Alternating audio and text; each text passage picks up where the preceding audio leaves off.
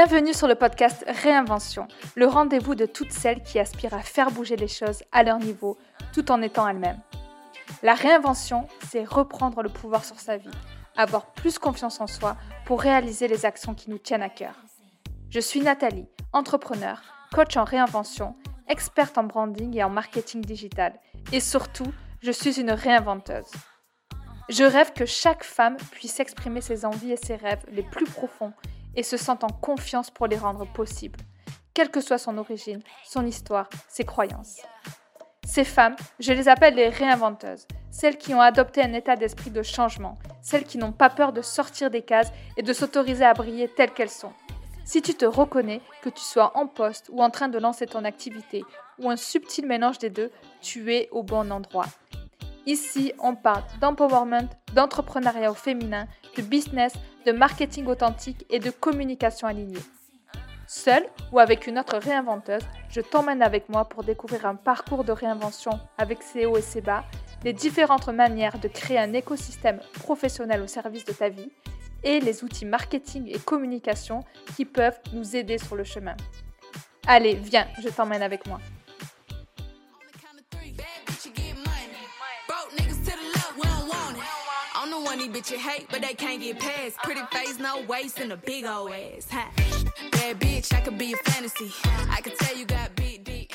Hello les réinventeuses, j'ai enfin lancé ma communauté, le mouvement des réinventeuses.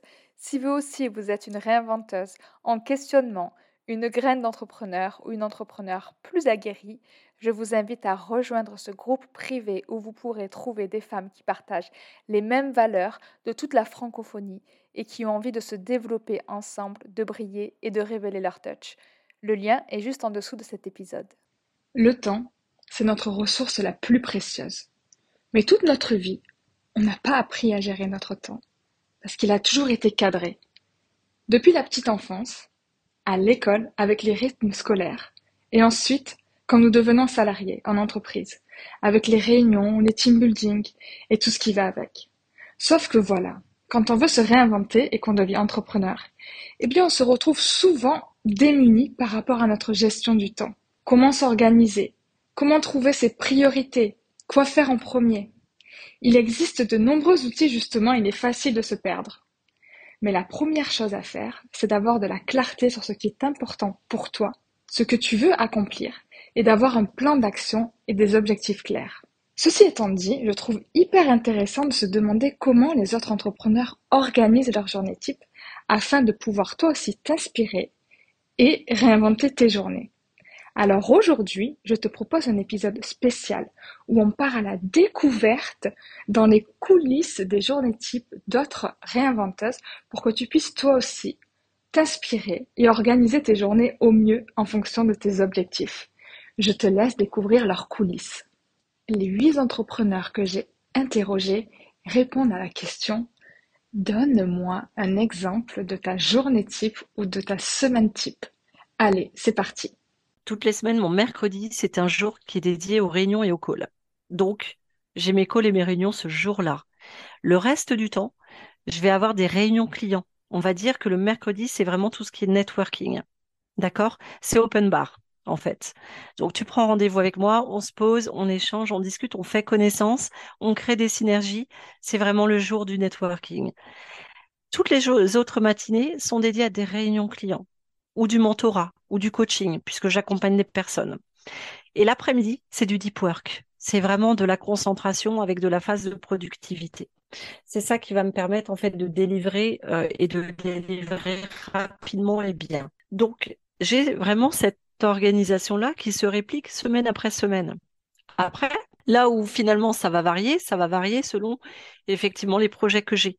Mais ce que je fais, c'est que dès que je monte sur un projet, que ce soit un accompagnement par exemple d'une grande entreprise en grosse marketing, eh bien là effectivement tout est structuré dès le départ. Il y a un accompagnement clientèle qui est mis en place avec un calendrier et puis une récurrence de rendez-vous et avec effectivement un planning Kanban de livraison de, comment, de livraison de produits euh, il va y avoir effectivement des phases d'acculturation, donc ça, ça va faire partie des réunions.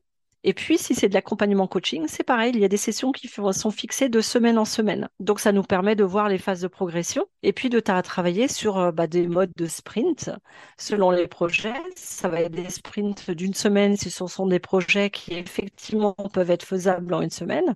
Ça peut monter à quatre semaines. Donc voilà, c'est vraiment hyper pratico-pratique et c'est tout est cadré, tout est organisé et puis avec des outils qui vont permettre bien sûr de concentrer toute la donnée et tous les livrables dans un seul et même endroit. Alors là, comment te dire que je suis la, plus mauvaise personne au monde, je crois, à poser cette question. Je vais mentir, euh, enfin je mentirais, pardon, si je te disais oui, oui, j'ai euh, une super organisation. Euh, mais tu sais quoi C'est une très bonne question parce que justement, euh, je suis nulle en organisation. Je suis nulle pour, euh, euh, gérer mon emploi du temps. Eh bien, quand on est entrepreneur et qu'on n'arrive pas à faire quelque chose, soit on se forme, on apprend, soit on délègue. Donc moi, là, j'ai fait le choix de déléguer. Et donc, j'ai mon assistante, salut Ambre, parce que sans elle, je n'y arriverai pas. Euh, donc, c'est mon, ange gardien de l'organisation. grâce à elle, voilà, elle, elle m'aide à m'organiser. On se fait un point, tu vois, chaque semaine pour voir mon planning. Euh, elle m'organise mon cerveau sur Notion. Voilà, c'est la reine de Notion. Voilà, il y a un moment donné, il ne faut pas être plus royaliste que le roi. Ceci dit, je m'améliore grâce à Ambre. Et euh, là, j'ai quand même, euh, là, je suis en pleine phase de, remaniement de, de, ma semaine. Et donc euh, là, je commence à aller vers, tu sais, le fameux se bloquer des créneaux. alors, notamment, tu vois, au début du, podcast, tu m'as demandé mon rêve, donc qui était de vivre de mon écriture à moi, donc pour mes romans. là, je suis en train d'écrire mon deuxième et, et, je me bloque du temps dans mon emploi du temps où c'est marqué écriture de mon roman. Voilà, donc attention, il y a des progrès. Je suis sur la bonne voie.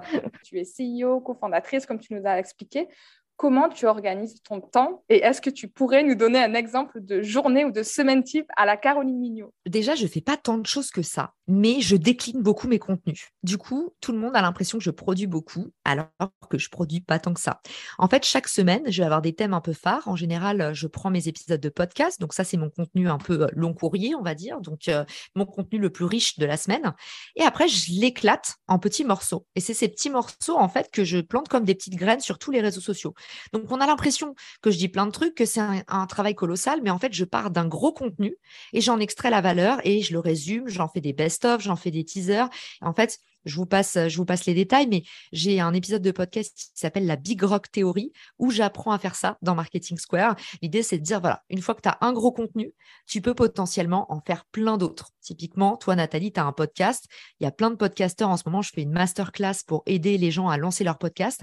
Plein de gens qui me disent, mais comment je peux faire pour poster plus d'une fois par semaine? C'est trop dur. Je leur dis, bah, en fait, ton épisode, et si tu en faisais un teaser et si tu en faisais un petit récap best-of, bah déjà, tu as trois contenus dans la semaine. Donc, tu arrives au même rythme que moi sur Marketing Square. Donc, en fait, aujourd'hui, si tu arrives à te dire comme ça, rien ne se perd, tout se transforme, déjà, tu vas aller plus vite et on va avoir l'impression que tu produis plus tout en faisant moins d'efforts. Donc, ça, c'est mon premier conseil. C'est vraiment la Big Rock théorie, décliner, recycler vos contenus. Mon deuxième conseil, c'est grouper vos actions.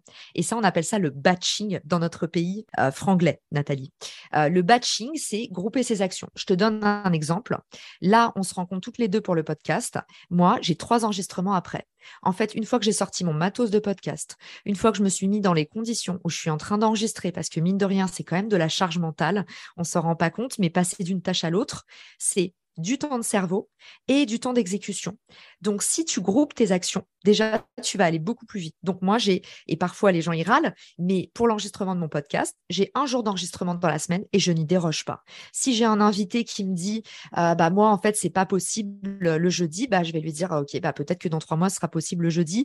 Donc, j'exagère, je suis pas si psychorigide, mais juste pour te dire, j'essaye de pas faire d'exception. Et ça, c'est mon troisième conseil.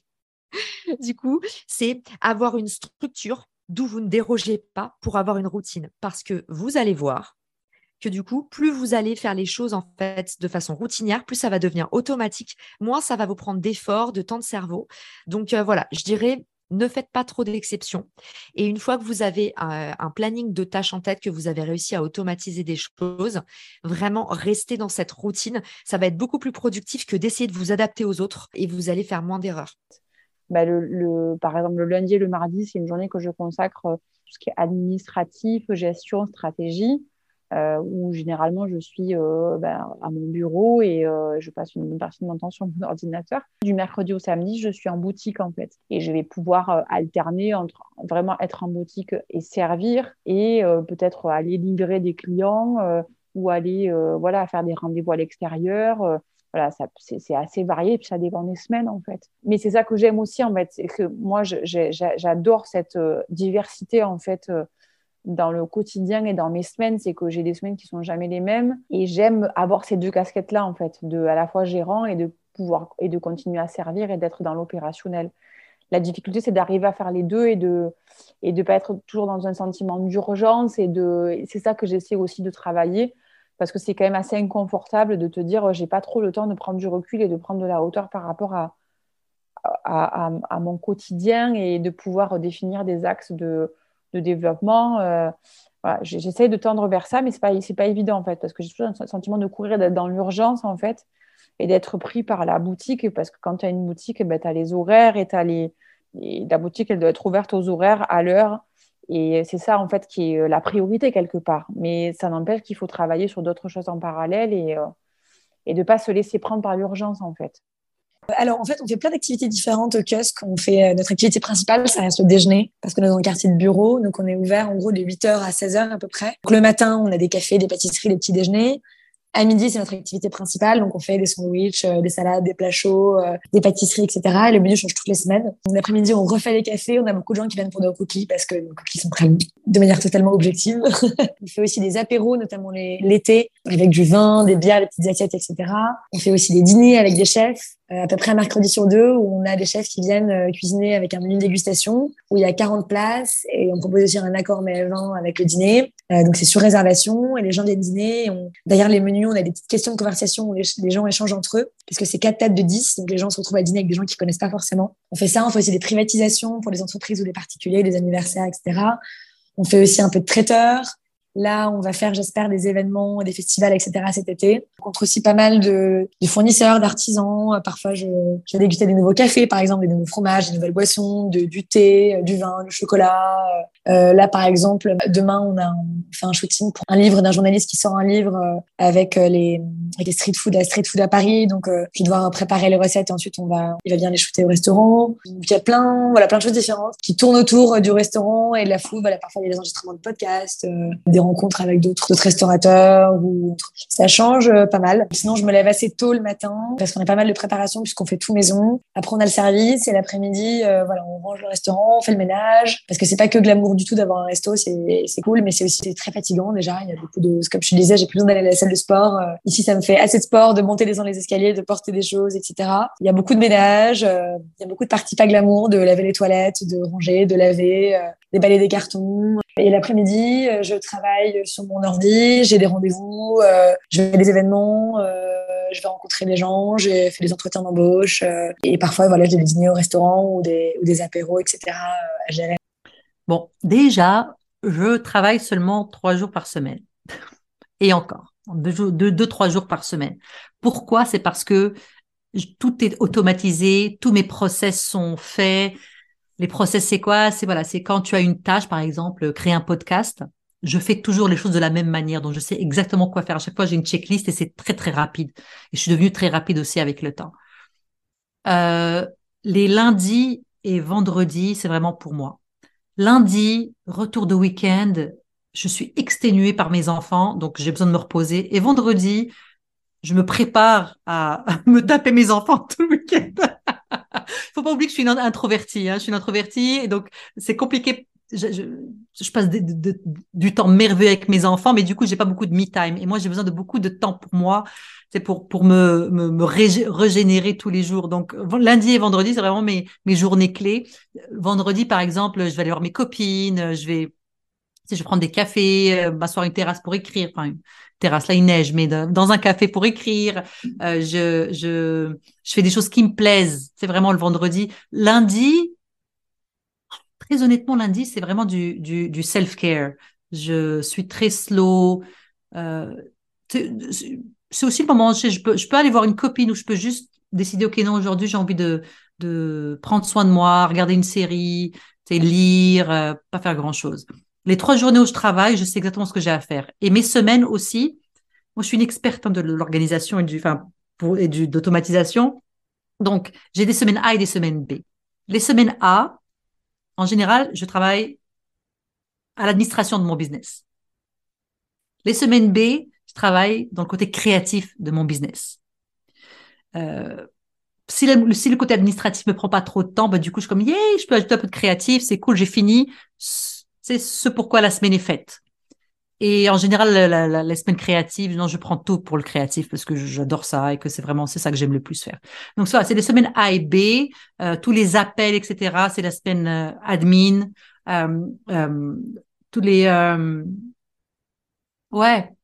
J'ai j'ai une j'ai une une assistante, une assistante virtuelle, Sacha, qui elle s'occupe un petit peu de toutes les communications, enfin tout ce qui est technique ou relation client, qui n'a pas besoin de moi, même si je, je fais beaucoup, beaucoup, beaucoup de ça toute seule, mais elle est, j'ai, comme mon business roule pas mal et qu'il y a beaucoup d'automatisation, j'ai pas besoin de grand monde. Donc, j'avais une équipe, mais j'ai, on, s'est séparés parce que finalement, j'ai besoin que d'une personne qui fait peut-être 10 euh, à 15 heures par mois et qui fait juste les choses que j'aime pas faire. Euh, donc, euh, voilà. C'est, c'est pas mal ça. C'est automatiser, avoir des process écrits, définir ses, ses semaines dans mes journées avant, j'avais même, même mes journées qui étaient vraiment super bien faites, mais ça, j'ai, laissé faire ça pour avoir encore plus de liberté parce que avec le temps, je sais exactement ce que j'ai, à faire en fait. Euh, en début de semaine, j'ai mes trois, quatre tâches euh, et en général, chaque tâche va prendre comme un bon trois, quatre heures à faire et on parle du créatif, donc c'est voilà, c'est pas mal comme ça. Alors, une semaine type. Bon, déjà, il faut savoir que il y a à peu près euh, un an et demi, euh, ouais, quelque chose comme ça, de deux ans, je suis passée à une semaine de quatre jours, donc je travaille pas le vendredi. C'est quelque chose qui était déjà en place du coup avant, avant de partir. Donc, euh, donc en général, euh, ce qui est bien avec le décalage horaire, c'est que par exemple le matin, j'ai zéro sollicitation, j'ai zéro mail qui arrive, j'ai zéro message. Vu que bah, le matin quand moi je travaille, c'est tout le monde dort en France. Donc ça, franchement, c'est c'est génial. J'y avais pas pensé avant, mais c'est vrai que le fait de vivre, je me dis en fait, je suis tellement plus productive le matin.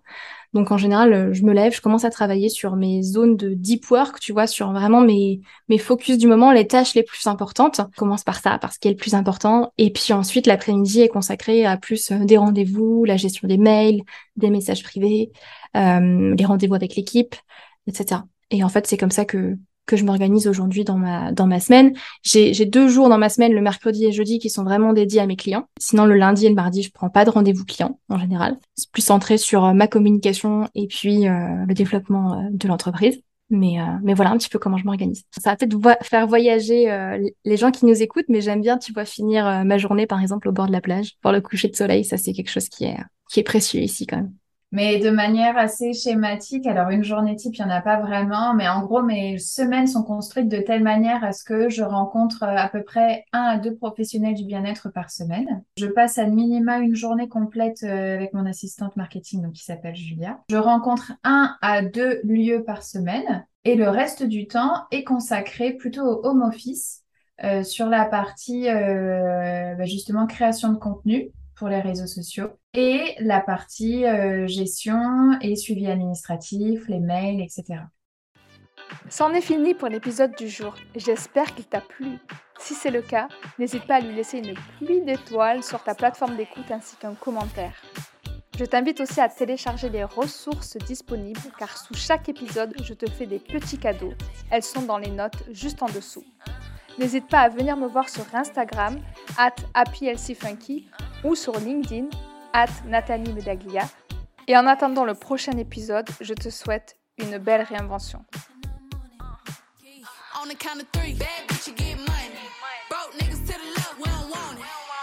money bitch you hate, but they can't get past. Pretty face, no waist, and a big old ass.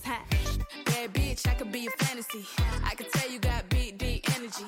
It ain't too many niggas that can handle me, but I might let you try it off the Hennessy. bitch, I ain't right